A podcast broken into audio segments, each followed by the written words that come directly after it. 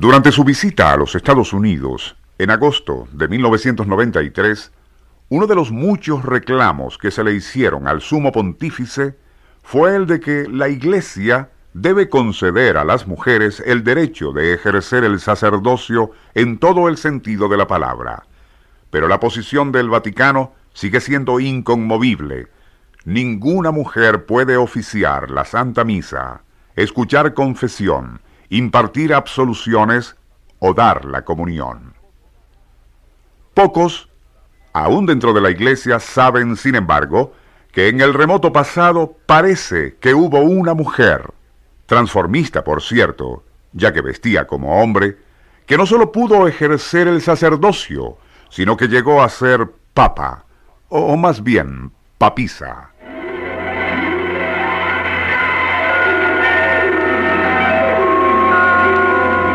Nuestro insólito universo. Cinco minutos recorriendo nuestro mundo sorprendente.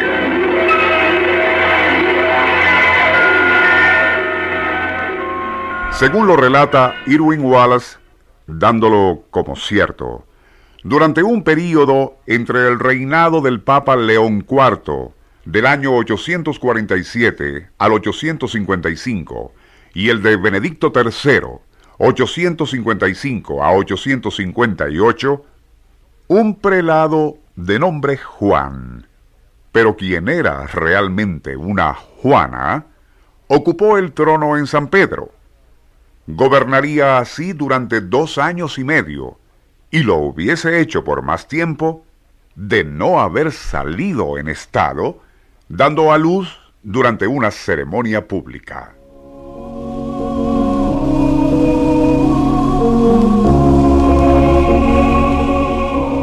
Juana había nacido en Bretaña en el año 818 y en la escuela se enamoró de un joven monje benedictino llamado Felda.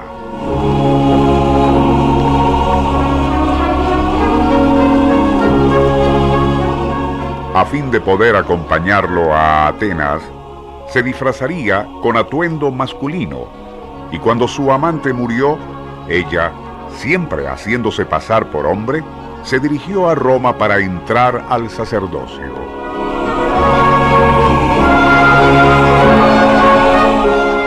Gracias a su intelecto, ganó un puesto en la universidad como profesor de ciencia. Eventualmente aquel Juan de Inglaterra, como se le conocía, pasó al Vaticano, donde se convirtió en notario de la curia.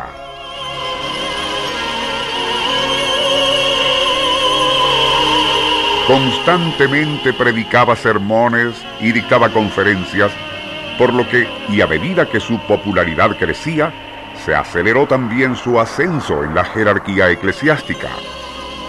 En 853, según Irwin Wallace, fecha probable de la muerte del Papa León IV, fue necesario un nuevo pontífice. Como también lo relata Emanuel Royavis en su biografía titulada Papisa Juana, publicada en 1866 y que, por cierto, le costó ser excomulgado, el padre Juan, aparte de su capacidad intelectual, era ejemplo de austeridad y altruismo, por lo que en el Vaticano estimaron que gastaría la renta de San Pedro no en lujos o burocracia, sino entre los pobres.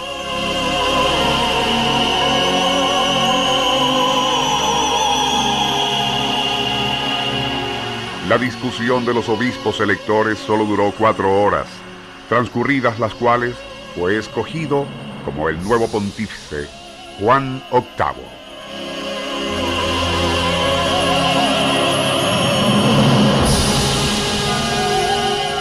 Tras asumir el papado, Juan, o más bien Juana, se desempeñó con gran competencia y, siempre según Wallace, durante su reinado consagró al rey Luis II de Francia. Ordenó 14 obispos, construyó 14 iglesias, agregó un nuevo artículo al credo y escribió cinco libros contra los iconoclastas.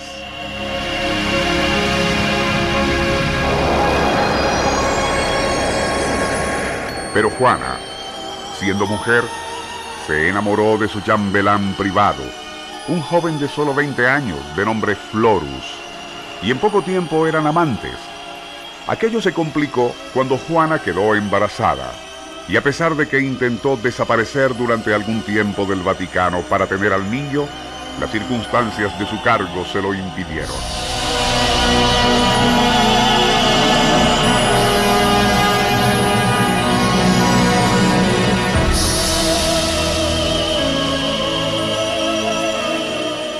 Cierto día, durante una procesión desde San Pedro al Palacio Lateranense, sintió fuertes dolores de parto mientras cabalgaba. Fue necesario detener el cortejo. Ella bajó del caballo y no tuvo más remedio que dar a luz ante la multitud.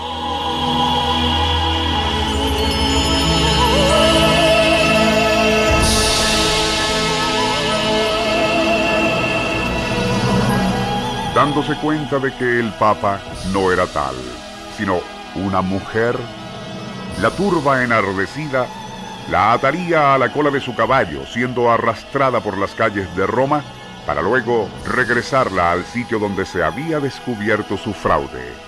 Allí murió apedreada.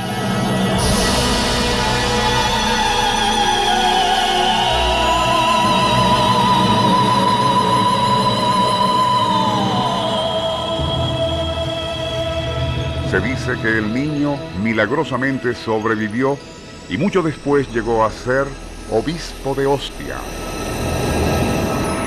Florus, el joven amante, se retiró a un monasterio del cual no volvió a salir sino después de muerto.